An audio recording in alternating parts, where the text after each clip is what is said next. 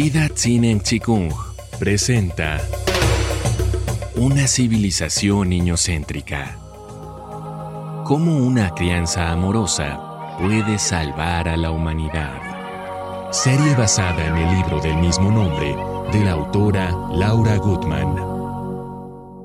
Una escuela feliz para niños felices. Segunda parte. Existen buenas experiencias en pedagogías no convencionales.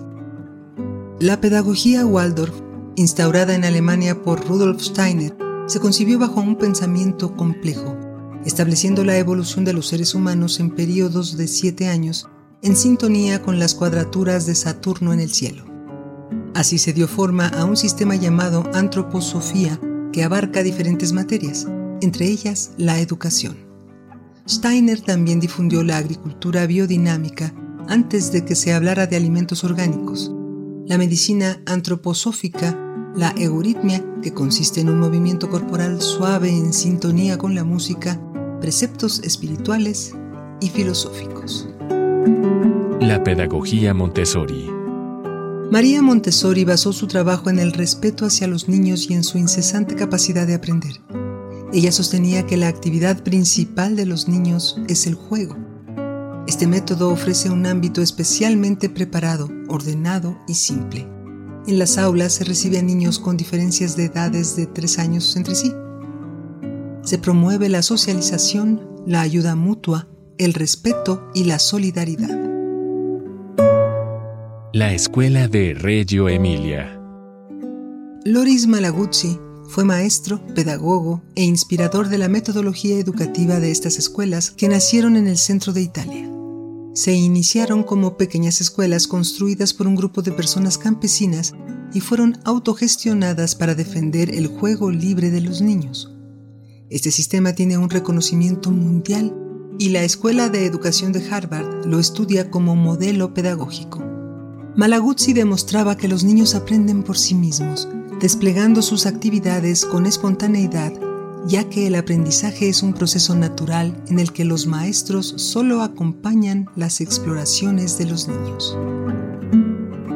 Educar en casa.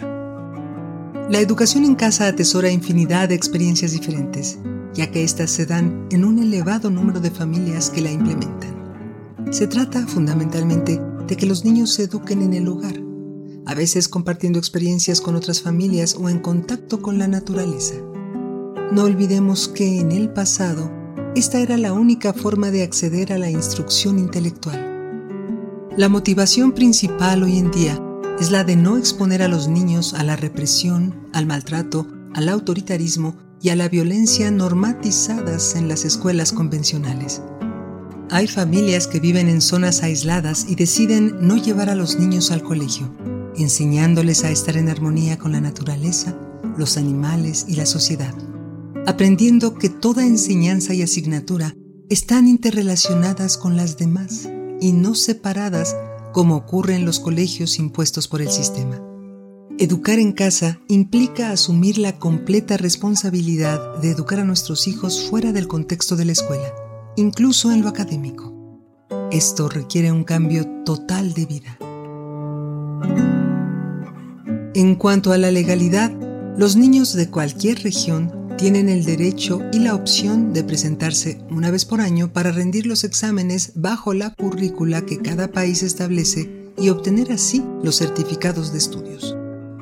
Con frecuencia, los niños educados en casa poseen una comprensión superior a la demanda de los exámenes convencionales, un pensamiento libre y un entusiasmo difíciles de igualar. La mayoría de estos niños cursan sus estudios superiores en universidades prestigiosas, con un despliegue extraordinario, teniendo más conciencia de sus propias habilidades, anhelos, deseos y actitudes.